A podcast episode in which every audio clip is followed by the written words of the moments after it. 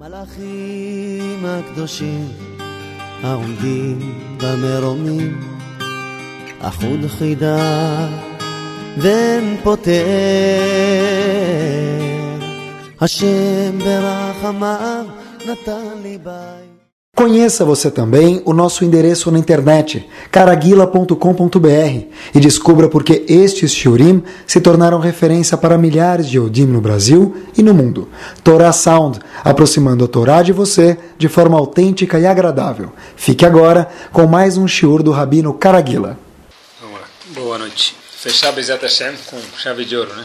Último do ano. Essa semana eu tive uma novidade, eu escutei que eu já escutei algumas pessoas falam, ah, a gente escuta o shiur tal. Outro menino me falou uma vez, escuta o shiur, sabe que no ônibus em Israel tem Wi-Fi. Então a gente escuta o shiur no, no, no, pelo celular, no Israel, escuto tal. Hoje tive uma coisa curiosa. Um, eu vi uma pessoa israelense, não brasileira, chegou e falou o seguinte: Olha, falou em hebraico, está no ten shiurim? Falou, você está do shiurim? Eu não entendi o que ele queria. Falou, não, que eu escutei teu shiurim Falei, você não fala português? Ele falou, não, mas eu peguei a ideia assim, eu consegui. Então a gente já tem agora, tem que tomar cuidado que a gente fala dos brasileiros e dos israelenses também. Tem uma frase, a Torá tem alguns tipos de frases que ninguém nunca se arriscaria em falar elas. Por exemplo, sabe que jogador de futebol, se a gente for ver, apesar que obviamente ninguém discute que ele é um craque em jogar futebol, óbvio, sabe jogar, sabe jogar, mas tem aquelas frases que o jogador de futebol sempre faz, né? É isso aí, o jogo podia estar melhor.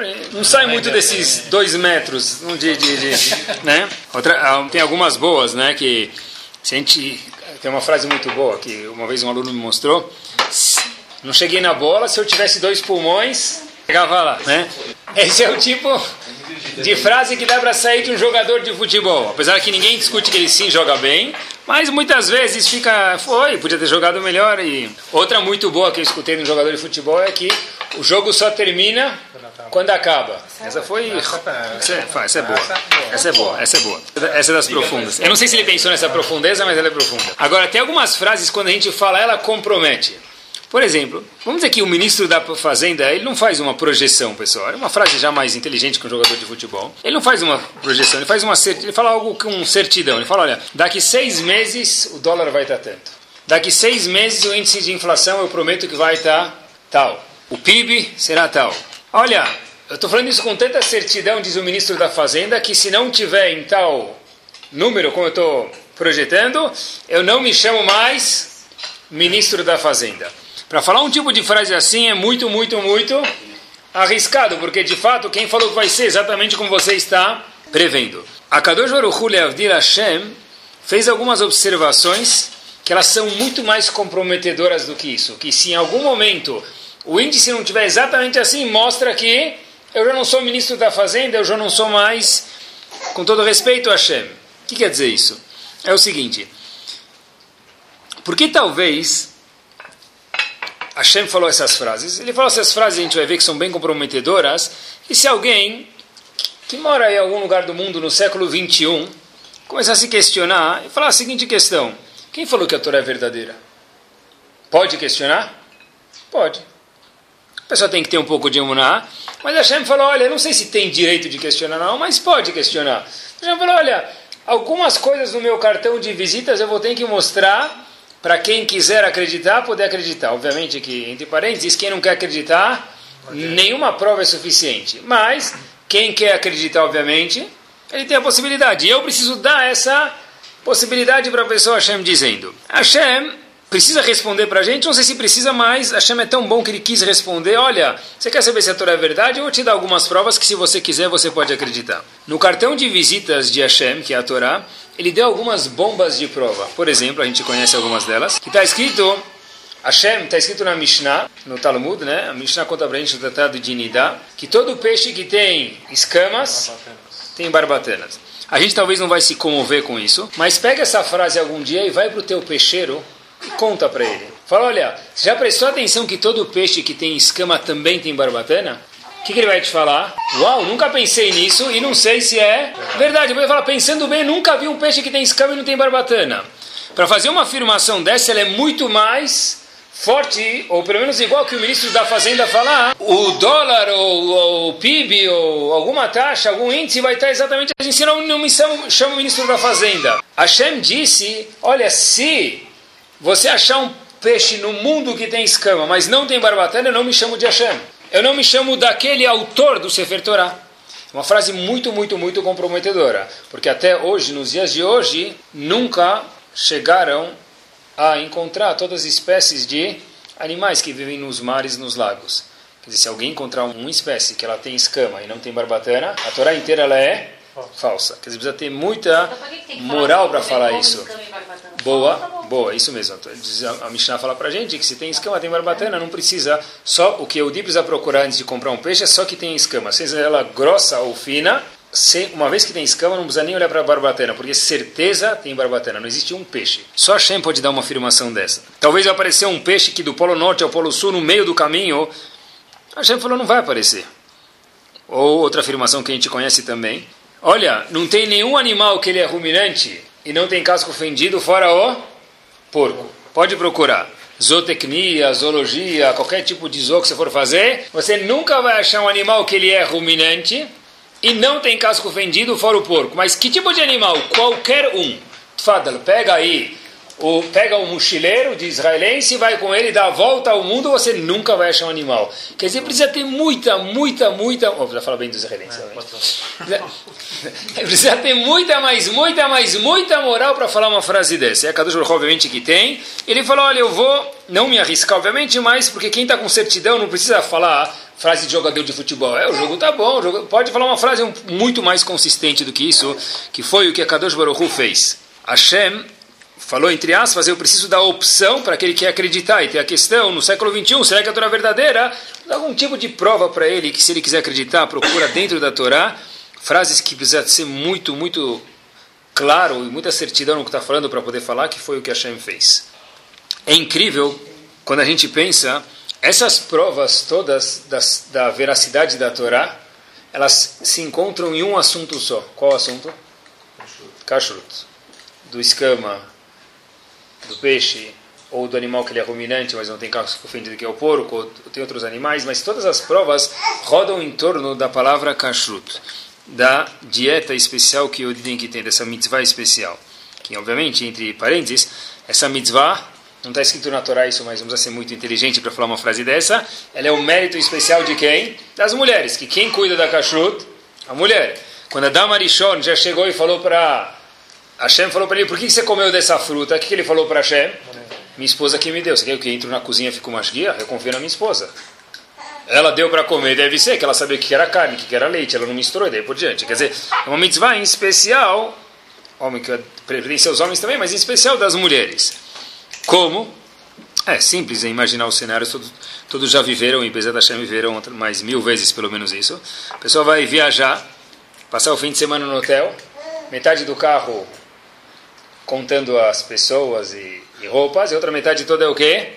Comida. A pessoa chega no fim de semana do hotel, vai descarregar, o indivíduo do Valet Parking que vem te receber, ele já desiste, né? Fala, poxa vida, se soubesse que era você chegando, não vinha. Parece que a pessoa está vindo descarregar comida para um mês de entrega para o hotel, não uma família.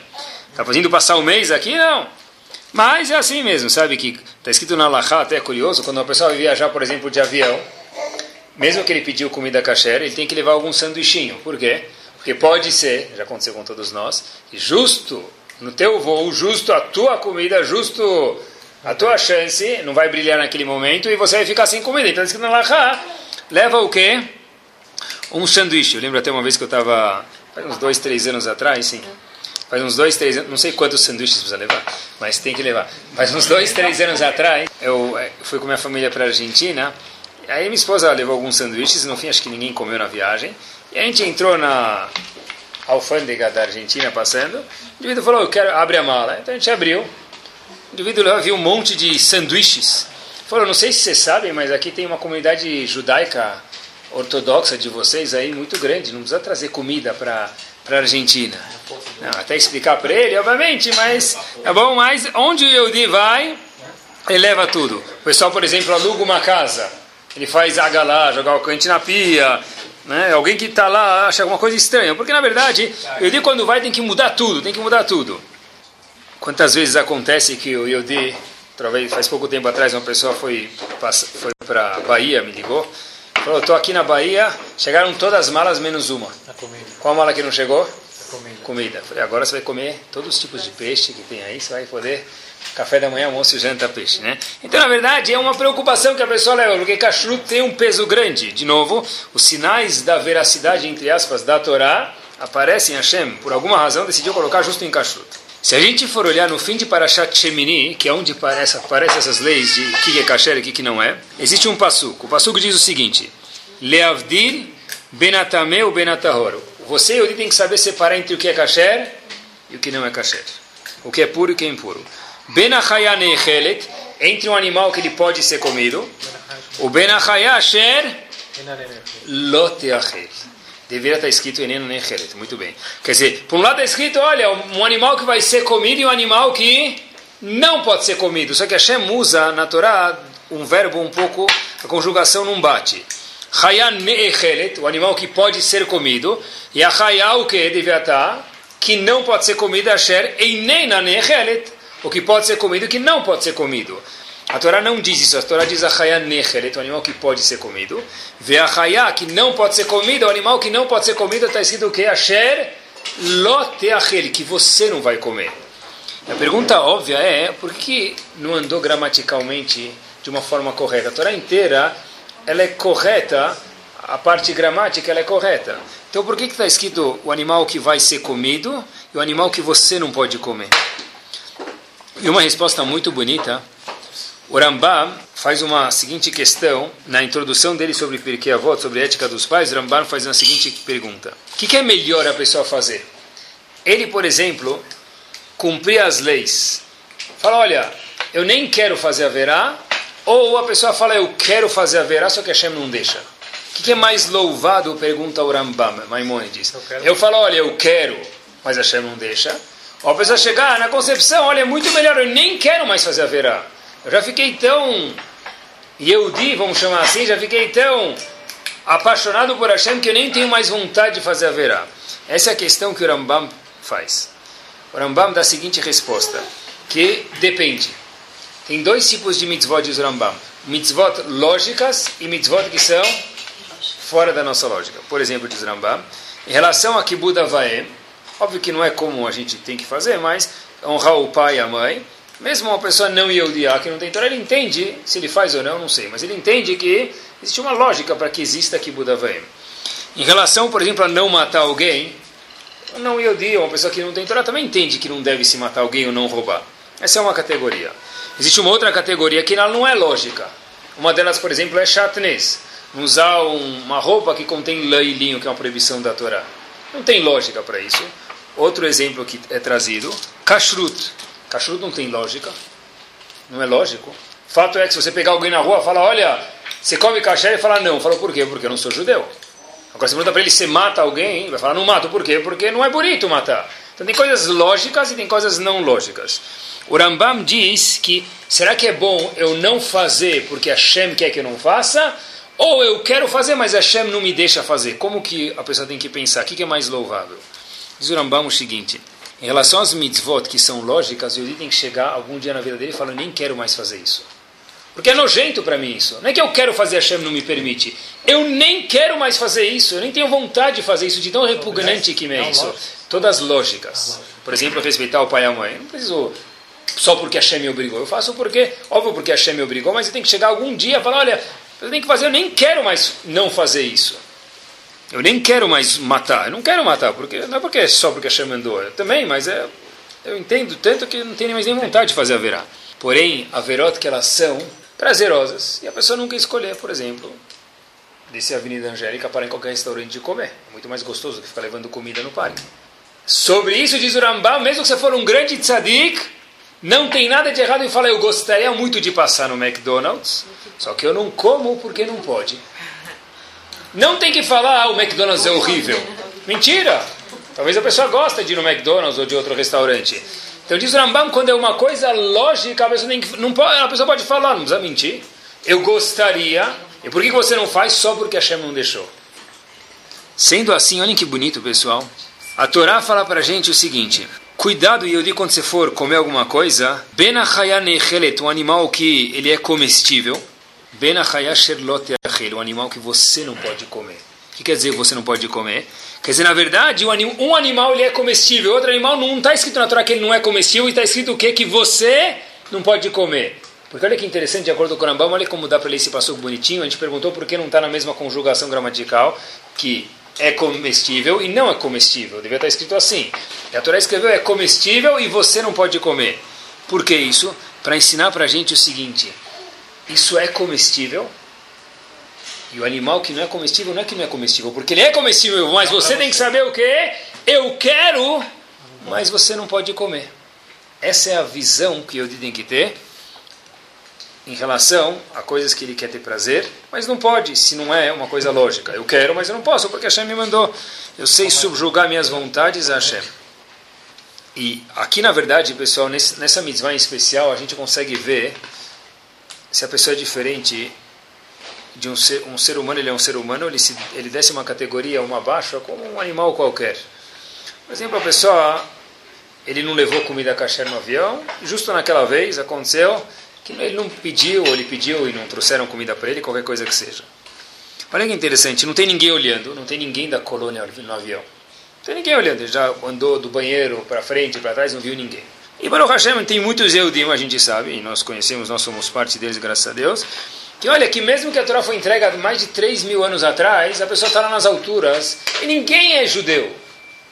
O cara fala, eu não vou comer, mas estou faz 12 horas vindo da China, não tenho que comer, só tem sanduíche de mortadela.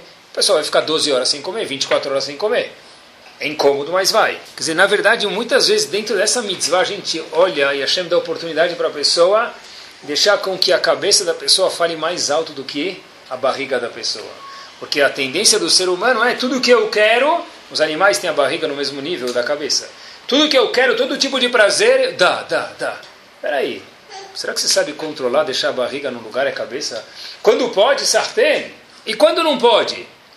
A mitzvah de kasher, em muitos aspectos, a gente sabe disso, conosco, com nossos filhos, é dar um pouco de a pessoa, sabe, olha, lembra quem você é um pouquinho, às vezes pode, às vezes não pode. Às vezes, a pessoa tem que falar, olha, às vezes mesmo quando a comida kasher chega, obviamente que a pessoa também não come, né? Porque ele não gostou, ele não quer comer omelete que foi feita dois dias atrás, ou aquela compota que está falando para ele, já te vi aqui na viagem passada, né? Tudo bem, mas mesmo quando chega, quando chega, a pessoa não come, ele se controla. Isso aqui, de fato, é um louvor muito grande. Imagina mais de 3 mil anos. Imagina o que fala para Hashem. Hashem olha isso com olhos lindos. Mas isso mostra também que a pessoa sabe se controlar. Eu costumo dizer para meus alunos na Yeshiva o seguinte: que kashrut é igual a gravidez. Qual a comparação? Não é que demora nove meses para comer kasher, não é isso que eu quis dizer. Mas não existe meio, uma mulher meio grávida. Ou ela está, ou ela não está. Ela fala, não quero contar, quero esperar, tudo bem. Mas ou tá ou não tá. Não existe uma coisa que ela é meia kasher. É mais ou menos kasher. Igual que é mais ou menos grávida, é mais ou menos kasher. Não existe isso.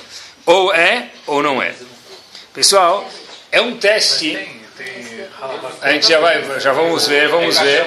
Tem coisas que são kasher e eu quero ser rigoroso. Isso não é que não é kasher. Quem fala que não é kasher é um tolo. Tá? Ou está grávida ou não está. Por exemplo, pessoal, essa mitzvah em especial no nosso século é um teste gigante para uma pessoa que, uma pessoa que é comerciante. Ele sai na rua, tal, mesmo que ele trabalhe no Bom Retiro, tem um restaurante aqui ou tem lá, ainda assim é um teste. Quando ele sai um pouco do Bom Retiro para visitar um cliente, é um teste. Sabe que teve um uh, senhor que faleceu no México, já faz um tempo, parece que eu não, conheci ele pessoalmente, mas era aquele um empresário muito grande, um senhor chamado Moshe Saba, né, faleceu no México num acidente de helicóptero, faz uns um ou dois anos atrás. Eu estava lendo uma reportagem sobre ele e o filho dele conta que uma vez teve uma ban um banquete feito em homenagem ao rei da Espanha. E convidaram o pai dele, porque ele é uma pessoa importante lá. O rei da Espanha veio para o México, convidaram o pai dele. E o pai dele contou que em nenhum momento ele comeu nada. E o filho perguntou para o pai, mas não é difícil? Ele falou, é difícil, e daí? Imagina só o teste, é fácil ficar sentado aqui falando, imagina o teste como pessoas nobres, por que, que você não come? Eu sou vegetariano, tá bom, então o cara te traz uma coisa vegetariana. Agora você vai responder o quê? Eu não como porque eu sou judeu. Mas falar uma frase dessa no século 21, óbvio que é um louvor para achar, mas é um teste. E pessoal, quem não é Yehudi, no fundo, espera isso de nós. Como a gente sabe disso? Olha que interessante.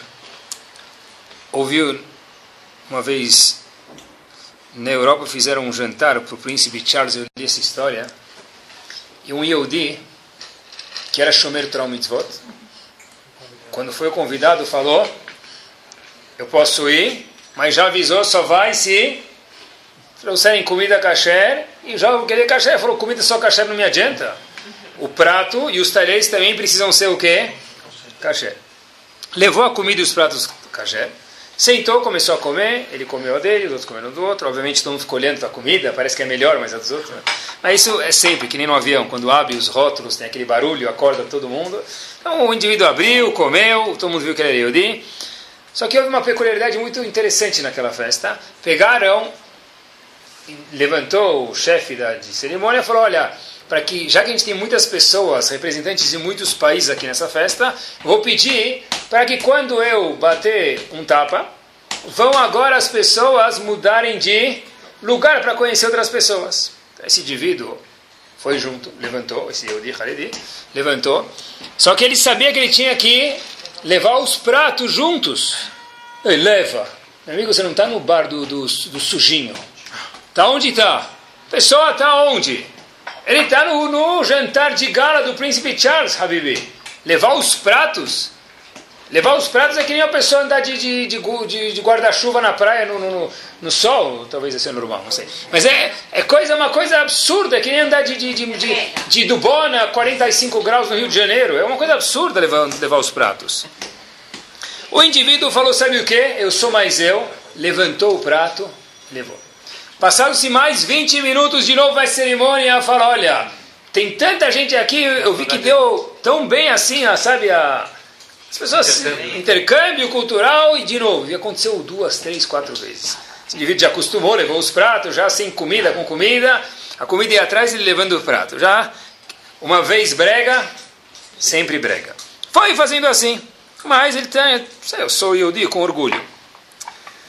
Na saída, príncipe Charles, a história aconteceu exatamente assim, chega para o indivíduo e fala para ele, olha, puxa, que bonito, por que você ficou levando os pratos aí, sabe? Ele falou, desculpa, eu sei, não, não é nada contra o senhor te explicar que eu sou, fizeram essa festa, antes de vir eu expliquei, falei que tinha comer cachertos, eram os pratos. Ele falou, ah, desculpa, então desculpa a piadinha, sabe? Ele falou, então, olha, muito honrado, muito bonito. E começou a conversar com ele, assim, cada um ele cumprimentou um minuto, com o Yehudi, durou talvez dois, três minutos a conversa na fila. O saiu, falou, pelo menos ainda bem que ele me entendeu e não ficou uma vergonha. Atrás desse Yehudi, que cumpria a Torah Mitzvot, havia outro Yehudi que não cumpria a Torah Mitzvot. E falou para o príncipe, quando viu que o príncipe Charles estava bajulando o primeiro, falou, eu também sou Yehudi. E disse o príncipe Charles para ele a seguinte frase, se você é Yehudi, por que você não levou o seu prato também? Mesmo um goi espera isso da gente. Porque ele precisa e eu não preciso. Entre parênteses, quem trabalha já me falou isso mil vezes. O problema de fechar a fábrica em Pesach, Purim, Sukkot, Hanukkah, não é fechar. É quando outros Eudim abrem e meu, meu, meu cliente fala, por quê? Pô, se você é judeu, ele é judeu, por que, que ele abre e você não pode abrir? Como então? Pô, você precisa levar o prato aqui para lá e porque eu também sou Eudi. Então por que você não levou teu prato? Isso é uma pergunta boa. Por que você não levou teu prato? Esse é um teste muito grande. Quando a pessoa vai viajar, obviamente que hoje em dia já ele no hotel não tem desconto se você não come. Ele chega lá, no buffet, café da manhã, seis metros o buffet de todas as variedades do mundo, dá para fazer café, almoço e janta lá. Ele chega lá e o que ele quer? Eu quero uma maçã com mel, uma mexerica e um melão fechado. Mas o senhor pagou, tá tudo... Mas eu não posso comer nada. É um teste muito grande, cachuta é um teste muito grande. Mas não esqueçam que foi aí que Hashem provou a veracidade da Torá, porque talvez algum dia vai chegar a ser um teste grande mesmo, então Hashem precisa, em contrapartida, dar força para essa mitzvah. Sabe que existe um, um dos, uh, o Tosfot, que é um grupo de sábios que aparece no Talmud, um, dos, um desses sábios é chamado Rabbeinu Yehir. Ele veio na França 800 anos atrás. Uma vez ele foi convidado pelo rei para jantar na casa do rei, porque era uma pessoa nobre. Ofereceram para ele vinho. E vinho, mesmo que é 100% dos ingredientes kasher, um vinho do Neon Yodi, o judeu tomar é veneno. Trouxeram vinho e ele ficou na dúvida: como eu vou fazer para não beber o vinho? Eu não posso beber o vinho, mas por outro lado eu não tenho o direito de envergonhar o rei. Nunca. Trouxeram água para o rei lavar as mãos. Quando trouxeram água para o rei lavar as mãos, esse Rabeno Yehiel, olha que esperteza, foi correndo, pegou um copo, mergulhou na água que o rei lavou a mão e bebeu. O rei falou: O que aconteceu? Disse ele o seguinte: Olha, esse vinho eu não posso beber, mas da água que o senhor lavou a mão, eu tenho o mérito de poder beber. Onde na verdade, pessoal, é Messirut Nefesh mesmo cumprir kashrut. Não é fácil. Quando era no State, lá, 100 anos atrás, não saía muito longe, tudo era duas quadras, e o máximo que comia quando saía fazer festa era na casa do vizinho da frente. O teste talvez não era tão grande, mas hoje o teste ele é muito grande mesmo. E sortudo e bem-aventurado aquele que sabe se cuidar. Olhem no mundo, pessoal, sei que todo mundo gosta de números aqui, eu procurei bastante. Comida kasher no mundo, o mercado de comida kasher no mundo, melhor dizendo nos Estados Unidos, o mercado de comida kasher nos Estados Unidos, ele é de 12 bilhões de dólares. Comem bem. Tá bom? Ele cresce mais ou menos 13% ao ano. Esse é o crescimento do consumo de comida kasher nos Estados Unidos. Só para que vocês saibam, existem muitos tipos de kashrut, obviamente. É? Todas. Todas kashrut, isso. Tem de tudo. Tem 125 mil produtos nos Estados Unidos, mais ou menos kasher. E a cada ano tem uma média de quase 5 mil produtos novos que entram no, entram no script do kasher. Nem todos, como vocês sabem, que comem são kasher. São judeus, tem outras etnias que comem kasher também. Curiosidade só, só de matzot nos Estados Unidos, o mercado é de 86 milhões de dólares. Então talvez eles procuram trabalho novo no que vem. Só de matzot, 86 milhões de dólares só de matzah. Bom, agora, a informação, pessoal, só para informação da gente, essas agências de kashrut que trabalham em qualquer lugar do mundo, uma das dificuldades grandes que eles têm é verificar a origem da matéria-prima que foi inserida nesse alimento. Por exemplo, eu me explico. A gente lê um tal ingrediente, tem tal ingrediente no, no, no escrito aqui, no, no, aqui no, no rótulo. É só ler, o que, que pode ter de errado? Então pode ter de errado que o maquinário onde a comida foi feita, ela é tarefa, isso você nunca vai saber. Por exemplo, molho de tomate, massa de molho de tomate, para quem não sabe, muitas vezes aconteceu no, no, mundo inteiro isso, que às vezes essa massa de molho de tomate, ela é feita com carne, para dar gosto na carne, eles tiram a carne e deixam só o molho de tomate. Quer dizer, quem come esse molho de tomate, está comendo o quê? Mamash, carne tarefa. Mas no rótulo está escrito molho de tomate, mas buta, é só molho de tomate. Mas já tirou a carne, não tem nenhuma lei que manda escrever isso. Tá? O mesmo ingrediente, ele não tem que estar escrito no rótulo, pessoal, a procedência dele. Ele é manufaturado em muitos lugares. Então, com a globalização, essas agências de cachu têm uma dificuldade muito, muito grande de ir atrás para ver onde que foi feito o primeiro ingrediente que foi inserido nesse, que foi inserido nesse que está hoje na tua mão. Uma das, uh, um dos ercherim muito famosos e grandes dos Estados Unidos é chamado OU, é uma bola com U dentro. Quando estudei em Yeshiva, havia uma pessoa que morava lá perto, eu era amigo dele, e a, o trabalho dele, ele é um dos chefes da OIU, o trabalho dele, ele é químico, se formou em química, só analisar produtos no microscópio mesmo para ver a procedência do produto, para ver o que, que é inserido lá dentro. Porque são coisas que são muito difíceis porque vem de lá, de lá, de lá, de lá de trás e precisa alguém, a pessoa, saber onde tem. Quer dizer, eu vi no ingrediente, você viu no ingrediente, mas o ingrediente não está escrito de onde ele foi feito e nem como ele foi feito. Porque se tiver escrito no ingrediente tal coisa, não sempre pode ser que é kasher. Eles revisam anualmente comigo? Eles revisam, cada kashrut tem suas leis, e quando que eles acham que tem que revisar, ou tudo, alguns semestralmente, alguns anualmente, depende do produto e da possibilidade de troca, eles revisam mais ou menos frequentemente. Não é só colocar o produto na lista e shalom al Ah, eu posso, então, é, vamos um passo adiante em relação ao kashrut. Pode comer, então, qualquer símbolo? Está escrito que é kasher. Né? Olha, se o rabino, quem colocou a kashrut lá, não é de confiança, o problema é de quem? Dele. Tá. Por um fato você tem razão, ele pisou na bola. Mas uh, ninguém aqui entrega o portfólio monetário dele para qualquer um. Está longe de ser qualquer um. Está longe de entregar parte do portfólio monetário dele para qualquer um. Vai a pena entregar chamar para qualquer um? Se ele está errado ou não, o indivíduo lá, vamos deixar para outro shur. Mas eu entregar minha Neshama para alguém que eu nem sei que está escrito lá, já vou dar um exemplo para vocês, então tem que tomar cuidado. Por exemplo, ah, eu estava nos Estados Unidos, eu comprei um produto tinha um K. K. Deve ser que é kasher. É kasher, de Kikashrut. Pode ser o King Kong, ele botou um K lá. De fato. O símbolo OU, por exemplo, ele é registrado. O símbolo OK, ele é registrado. Um K não é registrado. Se a pessoa, se o Rav de Kibbe quiser colocar um K lá, ele pode. Pode. O K não é registrado, qualquer um pode colocar um K. Ah, mas está escrito, o problema é deles. Qual o problema é deles? Você está ingerindo a sua Neshama, Habib, está ingerindo coisa que não deve.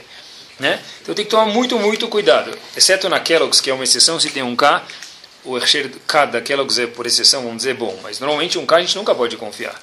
Por exemplo, se vocês forem para Estados Unidos, tá, muitos lugares está escrito kosher style estilo kasher.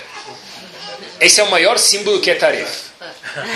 Esse é o maior símbolo que é, é melhor ir no McDonald's, pelo menos vai curtir mais. Eu pode, vai, vai por mim. Mas haverá vai fazer direito, pelo menos. Aproveita.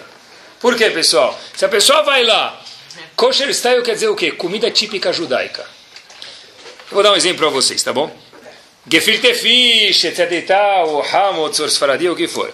Isso me lembra, se vocês forem em julho para Varsóvia, eu fui com os alunos de Shiva, tem um festival judaico na Varsóvia, do lado da sinagoga do Remá. Ponto turístico. Tem tudo judaico lá, menos o judeu. Tudo. Tem música, ou seja, todo mundo sabe cantar Havanaguila, ou seja, Shalom, oi, oi, oi. Todo mundo sabe fazer gefilte fish, come com cenoura os mahmirim, sem cenoura os menos mahmirim. Todo mundo. Só não tem lá o que é Habibi? Yehudi. Kosher style é a mesma coisa, não quer dizer nada. Está escrito halá. E daí, halá? Halá quer dizer que é kasher? Quantas haló tem que não é kasher? A importância da kashrut, meus queridos, é a seguinte. O pasuk, olha que interessante, tem um pasuk que diz, não faça avodazará, e o mesmo pasuk está escrito, não coma hametz. De novo, no mesmo verso da Torá está escrito, não faça idolatria, e está escrito, não coma hametz. Não comer hametz em Pesach. Um gigante foi o Hatam Sofer, ele pergunta qual a relação entre idolatria e comer hametz. E olhem que interessante. Diz o Hatam Sofer, Hametz é um exemplo, só alimentos proibidos. Uma pessoa que começa a comer coisas que não são kasher, assim diz o Hatam Sofer para a gente, e outros, mas aqui foi o Hatam Sofer, que acaba entrando na cabeça da pessoa minhoquinhas que fazem a pessoa pensar de formas estranhas. Será que tal coisa? Será que Hashem existe? Será que ele existe mesmo? Será que ele está cuidando do mundo? Será que ele está preocupado com o mundo? Será que como pode ser que tal coisa aconteceu? Será que Deus existe? Vem um monte de, de pensamentos que são contra a Torá. Que a pessoa não consegue mais nem procurar resposta para isso. Por quê? Porque a Torá falou, olha, não coma taref, e no mesmo lugar escreveu não faça idolatria. Por quê? Porque, na verdade, dar um pouco de alimento para a idolatria é quando a pessoa começa a comer coisas que não são kasher. Kasher, eu estava pensando depois que li isso, todas as leis de kashrut quase aparecem no tratado de, do Talmud. Qual tratado? Masechet Avodazara, fala sobre idolatria. As leis de Kashrut, Halav Israel, Halavaku, Magalá, tudo isso que a gente conhece e que não conhece, aparece no tratado de Avodazara, idolatria. Por quê? Diz o Hatam Sofer, não é por acaso. A pessoa, quando na verdade começa a comer coisas que não são, são mais ou menos grávidas, mais ou menos kasher, mesmo essas também, começa a inserir, por que, que meu filho não quer tal coisa? O que ele comeu? Talvez por isso que ele não quer tal coisa.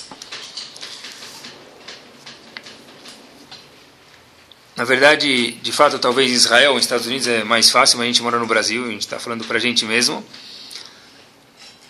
É, não é tão fácil ser kasher, você tem razão. Conta até que uma vez um indivíduo foi no restaurante, e cada um foi fazer um pedido dele e tal. Ele falou, o que você quer? Ele falou, eu quero um Guaraná com copo limpo. Então, cada um foi pedindo bebida dele, etc e tal. Aí o garçom chega e fala, aqui está o Guaraná. Quem pediu o copo limpo? É. Então, na verdade, ah, mas eu fui no hotel, no restaurante, o copo estava sujo. Eu fui em tal lugar. Você tem razão, você tem razão. Tem razão. Talvez aquele restaurante estava bom, talvez não estava bom. Se não fosse kasher seria muito melhor, ainda mais porque é proibido ficar mais gostoso. Mas de fato é o que a gente tem, é o que a Hashem mandou para a gente. Para de reclamar, não vai ajudar nada. Eu nunca vi ninguém que reclamou e ajudou alguma coisa. Tem pessoas que são ativistas, esses ajudam. Aqueles que estão reclamando, o pessoal, no máximo que ele fez foi a, a verá de oraita de Lachonará.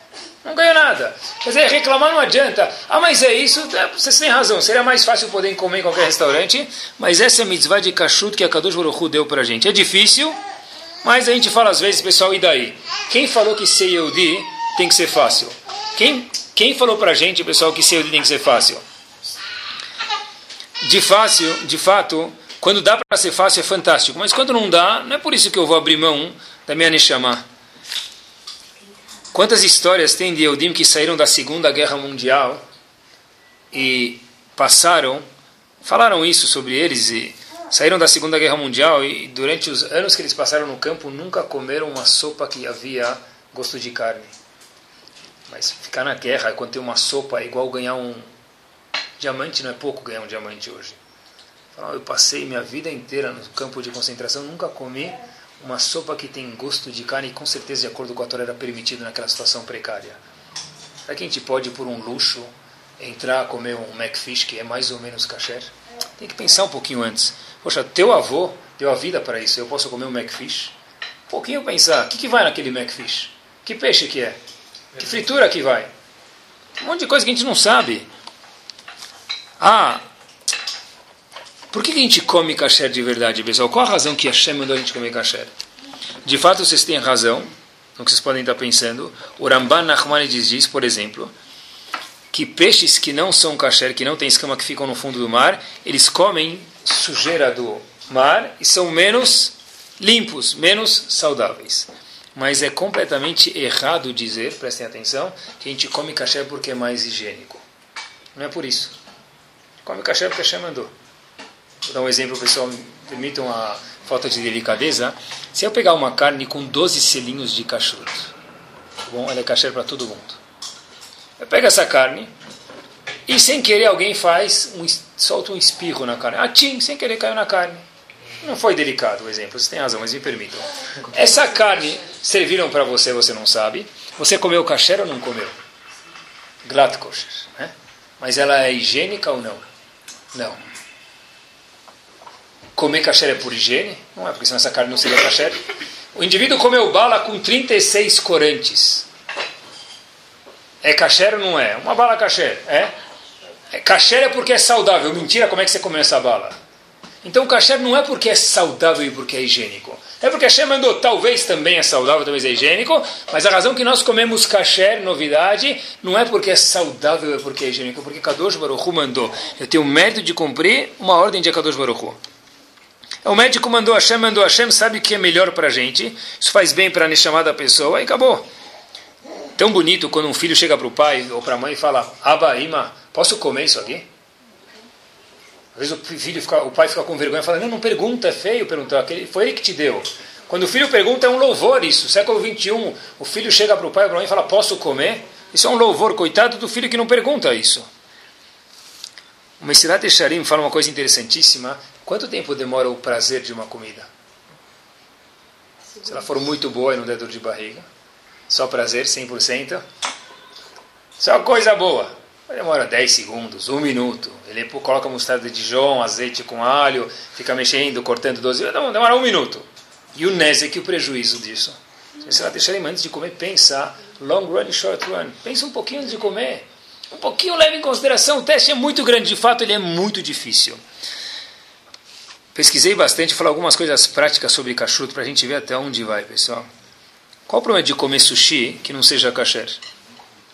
Todo sushi vai arroz, não vai? Todo arroz tem bichulaku. Não tem nenhum eteiro para comer arroz cozinhado por um goi. Acabou, já foi. Tá. Fora, talvez tenha outro problema, mas o problema mais grave do sushi Fora que não é sushi de lula, de camarão, que tem, eu perguntei para o sushi man, liguei, fiz, antes de preparar o sushi, liguei para alguns restaurantes. E de fato, o sushi ele é arroz, arroz é bichulacum, não pode comer.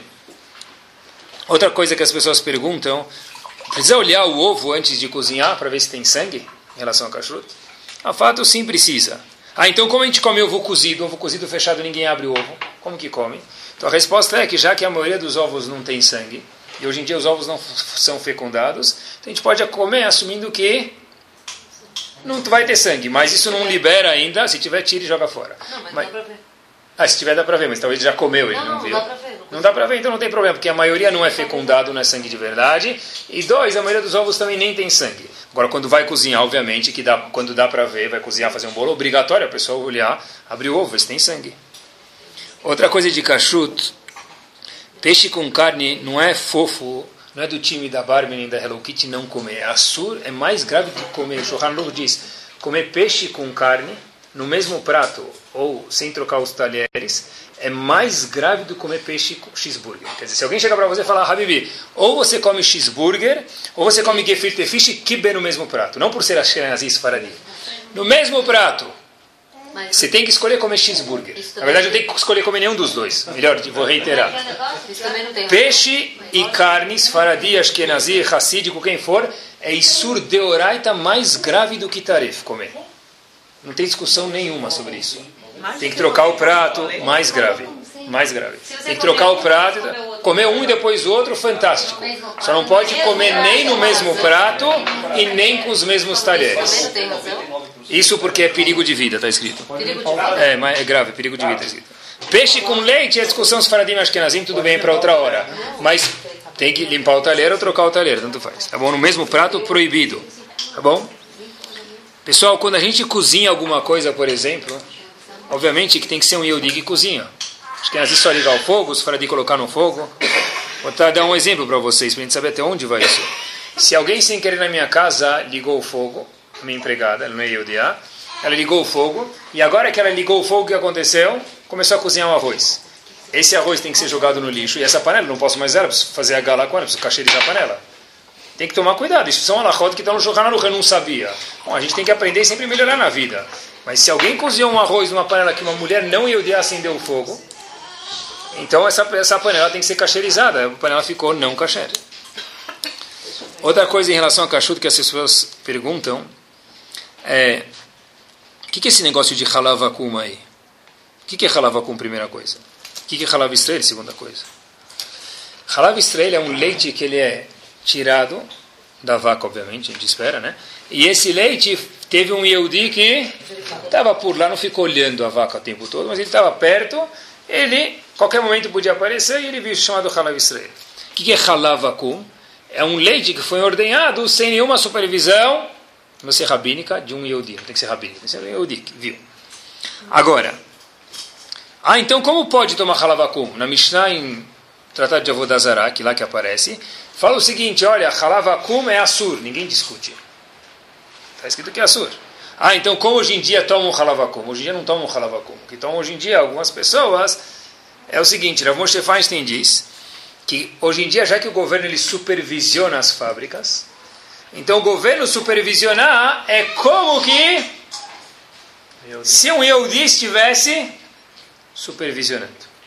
Porém, o mesmo Rav Moshe Feinstein, dentre outros, que disse que pode tomar halavakum, para quem quiser ser leniente, diz Halila, Barmenan, Kishbara, eu, Rav Moshe Feinstein, bebê. Por que eu falo isso? Halavakum. Beleza, obrigado. Por que eu falo isso? Para que a gente não veja alguém que toma halavakum e fala que ele é um rachá porque tem gente que permite. E o outro lado também é verdadeiro para que eu não veja alguém que toma halav e fala ele é um bobão. Se pode tomar halavakum. Então por que Por... os leites, desculpa interromper, os leites halavakum são, são liberados e outros não? Ah, então o que deve ser é porque alguns eles foram na fábrica ver que tá, as coisas estão andando direito, mas isso ainda não faz dele ser halav Israel. O fato que não tem ninguém olhando de nenhum Mas jeito, isso não é Rav Israel. Muito bem, tem que ser um gigante como Rav Moshe Feinstein. Mas o mesmo Rav Moshe Feinstein que falou que isso é como se fosse Rav Israel, ainda disse Rav Moshe Feinstein, Halila Alai, Barmenan, eu nunca tomei, nunca vou tomar isso, e testemunhou. É curioso também o que vocês observaram. Quem falou que esse, essa leniência dos Estados Unidos vem para o Brasil? Mas, tudo bem, assim aceitaram a Allahá. Mas por que eu falo isso, pessoal? Para que a gente entenda, quem não bebe Halavisser não pode ser um rachá, Deus me livre, mas quem bebe não é um tolo. Rav Moshe Feinstein falou, eu sou mahmir. Toda pessoa que tem Torá na casa dele, que quer ter Irat Shamayim, tem que ser mahmir, assim diz Rav Moshe Feinstein. Quer dizer, para a gente saber como funcionam as coisas. O pessoal estudou cinco minutos entre Mihai Arvid, já começa a achar que ele sabe tudo. Espera aí, meu amigo. É que nem eu começar a falar de tecido com vocês. O que eu sei de tecido? Super 120, Super 100 do shopping. O que eu sei de tecido? Nada. Quando você fala, não, esse tecido não tem mistura de lycra. Ele fala, tem. Eu falo, não tem. Como não tem? Você não... A primeira vez que você mexe tecido na tua vida é hoje, você vai falar comigo? Então, quando a gente vai falar um pouco de cachorro, tem que estudar um pouquinho de, de falar, pessoal. Quando se fala de vinho também, galera, por exemplo, quando se fala de vinho, todo vinho, mesmo que ele é 100% uva, e nenhum produto, vinho ou suco de uva é a mesma coisa, tá? Que ele é 100% uva espremida, tem água ou açúcar, o que for, mas não tem nenhum ingrediente tarif. Se ele não foi feito sob supervisão kasher, esse vinho tem que tomar muito cuidado. Quando você olha para esse vinho, tem que olhar para a caveirinha que tem numa, na frente de um gerador. Tem aquela caveira, perigo, alta tensão. Diz o Zohar Kadosh, uma pessoa que toma um vinho, que ele é 100% ingredientes kasher, só que não tem supervisão, foi um não Yehudi que fez, está colocando, assim Zohar Kadosh, a Neshama dele em perigo de não ter Olamabá. De novo, uma pessoa que toma um vinho, que ele é 100% espremido, não tem nada, só o não Yehudi espremeu, diz o Zohar. O que, que é isso? Você está colocando a Neshama dele aonde? Em perigo. Mas é tudo de uva ou só vinho? Só 100% suco de uva. Se não é o Yehudi que espremeu ele, é um problema, é gravíssimo isso. Ou suco de uva. Sorvete de uva, se vai uva, é a mesma O coisa. motivo é só que, que dá, gera intimidade? O motivo é que tem, tem alguns motivos, não é que gera intimidade ou que ele vai te trazer coisa tarefa, mas a razão, independente do qual é a razão, tem coisas que a gente não sabe atrás da razão. Né? A Talmud não contou tudo pra gente, porque tem coisas que a gente não sabe, mas a razão básica que o Talmud conta pra gente é ou para não acabar comendo não kasher, ou para não acabar se misturando e casando. É Antigamente era por Avodazará, mas a razão é por... os produtos Ouyu, um monte de uvas são, são todos Bem, então, todos Ouyu que tem, se tem Ouyu ou tem outro Ercher, então alguém viu e ele cuidou disso. Mas se não tem nenhum Ercher, está escrito 100% suco de uva. E vai lá Eliyahu Navit e fala que é 100% suco de uva, mas foi o não Yehudi que fez, isso é proibido. O Zora Kadosh diz que a pessoa está colocando o Lamabá dele em jogo. Eu estava verificando, só para a gente ver até onde vai, e como a gente às vezes fica um pouco leigo ao assunto, tem uma fábrica, não, não, sei se tem permissão de mencionar o nome, mas tem uma fábrica de produtos de, de leite. E essa fábrica produ, produz sucos de soja. Então a pessoa, aqui no Brasil, me contou que ele foi verificar essa fábrica, porque o que pode ter já de errado no produto de soja, para poder tomar qualquer desses produtos. Só que essa fábrica, do outro lado do muro, ela é dona de uma fábrica de, de carne também. Muito grande, muito famosa, que todo mundo conhece o nome. A mesma caldeira que cozinha a carne, pega o vapor, reaproveita e vai para o suco de soja. Então disse essa pessoa para mim, olha Rabino, se tomar esse suco, a pessoa de acordo com a Allahá está comendo o quê? Não é nem carne não, kasher, me permitam, eu não vou nem falar porque é feio falar a palavra, é P-O-R-C-O, é isso que eles cozinham do outro lado do muro. Um Yodi não sonha em comer uma coisa dessa, Barmenar, mas é um suco de soja, o que, que já pode ter? Meu amigo, o mesmo vapor que cozinha lá é reaproveitado com gosto, ele vem e cozinha suco de soja.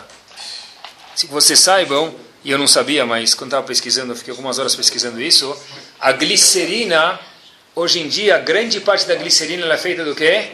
Animal. Tem parte vegetal, mas a grande parte dela é animal. Se algum produto tem glicerina, está comendo coisa não kasher. Maionese, maionese é um grande problema, se não é kasher, obviamente, tudo isso que a gente está falando, né? A maionese, eles colocam ovo. Eles usam muito ovo, economizar, eles fazem um jeito que tenha menos colesterol, que a propaganda fica mais bonita. Tem uma enzima que quebra o ovo. Essa enzima que é usada em grande parte da ma- maionese, não vou falar todas porque não conheço todas, mas pes- pesquisei bastante com pessoas que entendem. Grande parte das maioneses, essa enzima que quebra o ovo, ela é feita das pâncreas do porco. Está escrito na maionese ovo, sal, açúcar e batenjan. Você tem razão, só tem isso. Mas esse ovo da onde veio, Habibi?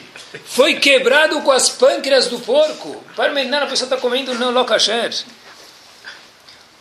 Ah, mas tudo que está escrito no Brasil precisa escrever os ingredientes. Tem uma fábrica, precisa, sem razão. Precisa escrever os ingredientes e provavelmente eles não vão mentir, porque não devem mentir.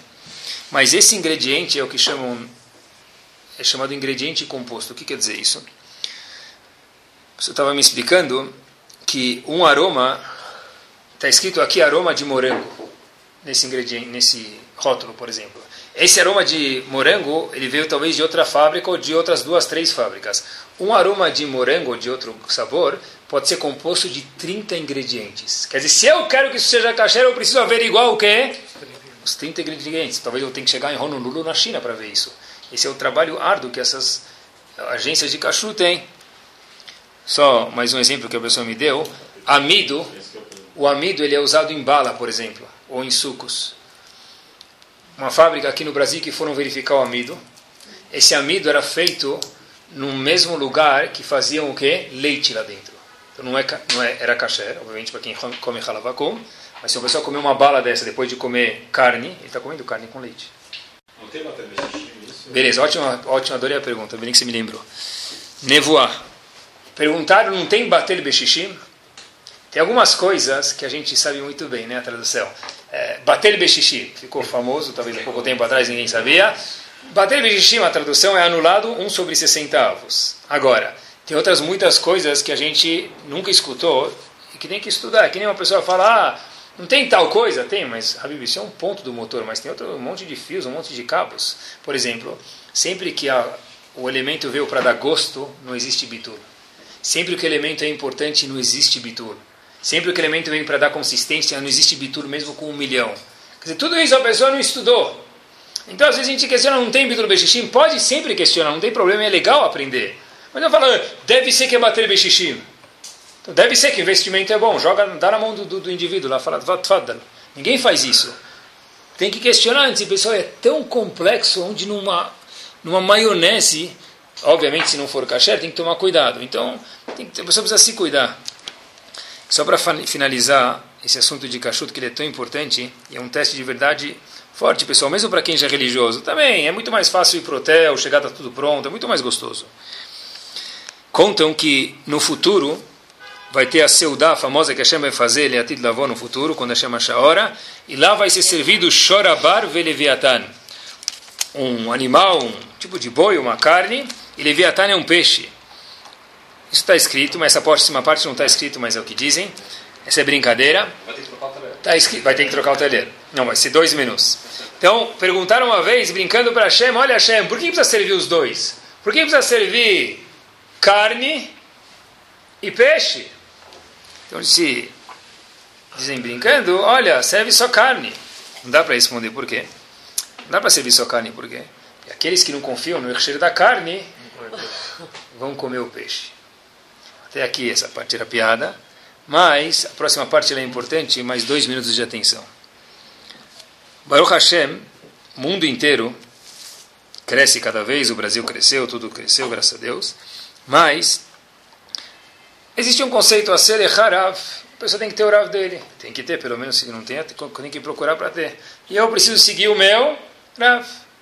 Eu sigo eu investo meu dinheiro aqui, eu sigo meu pessoa que investe, eu, eu, eu sigo no ginástica meu personal, Leavdil, na minha vida Ruhani, eu sigo meu Rav, na minha casa eu sigo minha esposa, talvez, mas na minha vida Ruhani espiritual preciso ter o meu Rav. E como qualquer lugar do mundo não é novidade do Brasil, tem alguns Echerim, tem esse, tem aquele, tem Reuven, Shimon, Ploni, tem alguns tipos de Echerim. A pessoa tem permissão de escolher qual ele vai comer e também qual ele não vai comer. Ninguém pode ditar para a pessoa o que ele precisa comer. Eu quero ser mahmir, eu não quero ser mahmir, eu quero comer isso, eu não quero comer aquilo. Ninguém pode ir. A pessoa não pode falar come só isso, come só aquilo. Eu também não posso falar mal de quem come e não come. A pessoa não tem permissão. O que é grave demais, pessoal, não é o que a gente come ou deixa de comer, é o que a gente fala que os outros comem. Por exemplo, eu cuido de tal cachuto. Então, quem não faz exatamente que nem eu faço, é um rachá. Isso é grave. Talvez mais grave do que comer taref. Nenhum dos dois é permitido.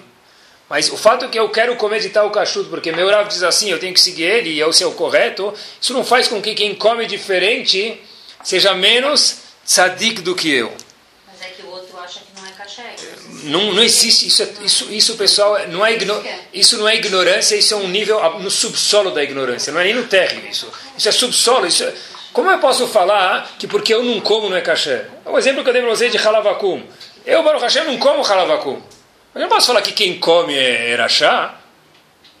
Quem, quem ele pode não querer ser marmir. E o que, que, eu tenho que falar dele? Tem tanta coisa para falar de mim mesmo, para melhorar, falar dos outros. Proibido falar que quem come de tal cachuto não é kasher. Cada pessoa tem que ter os minhagim dele, o rav dele, mas é proibido falar. E Rav Steinman Shlita se pronunciou, ele nunca, sabe, uma pessoa muito quieta, uma pessoa que não se pronuncia, as pessoas vão procurar ele. A pessoa me contou hoje, justo na mesa, que antes da reza ele falou que queria falar dois minutos. Ele falou as seguintes palavras: Existe uma gzerá, um decreto muito incômodo que está muito pesado, lo aleno, para acontecer com o Bnei Israel. Ontem. E ele sugeriu que as pessoas melhorassem um pouco no Talmud Torá, que a pessoa fortificasse um pouco o estudo da Torá dele. Mas talvez, na, que condiz com o nosso shiur, e com isso a gente termina, que a gente, Baruch Hashem, a gente já se cuida muito melhor do que duas, três gerações atrás de kashrut, normalmente, provavelmente. Mas tem que cuidar também, pessoal, não do que entra na nossa boca é muito importante, mas cuidar do que, que sai da nossa boca também. Quem te fala de pessoas que se comportam diferente da gente? Ah, não é tão kasher, não quero comer, eu como na casa dele, não como. Isso é escolha sua, ninguém vai te obrigar. Mas falar mal do outro, isso de fato, a pessoa precisa se cuidar. Bezat Hashem, a gente possa se cuidar do que entra, do que sai, e ter boca pura para Hashem, com hálito de mente, hálito gostoso.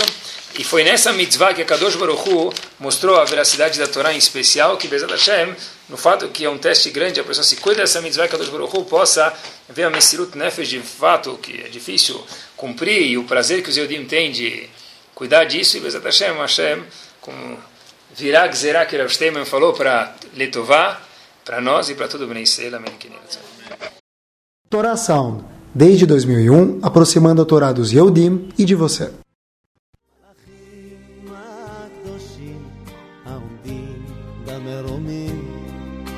חלום אחד לא אוותר. השם הבטיח עוד לרקום שלום בחוט של תכלת. מתי הוא שוב חוזר?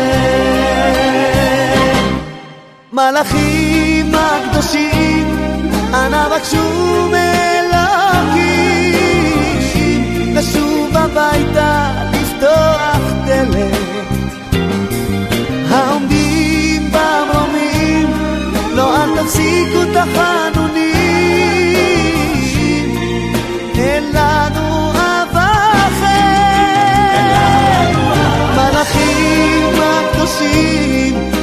把出门。